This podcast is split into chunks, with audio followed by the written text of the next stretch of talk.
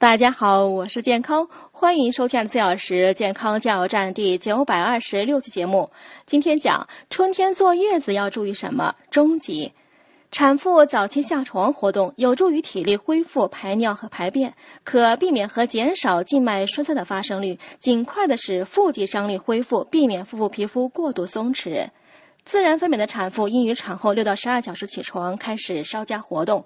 产后两日内可在室内随意走动，在按时做产后健身操。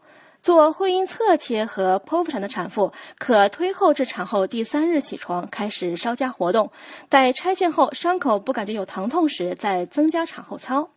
产后操应包括抬腿和仰卧起坐的动作，以增加腹肌的张力。同时呢，也要增加缩肛动作，以达到锻炼骨盆肌及筋膜的作用。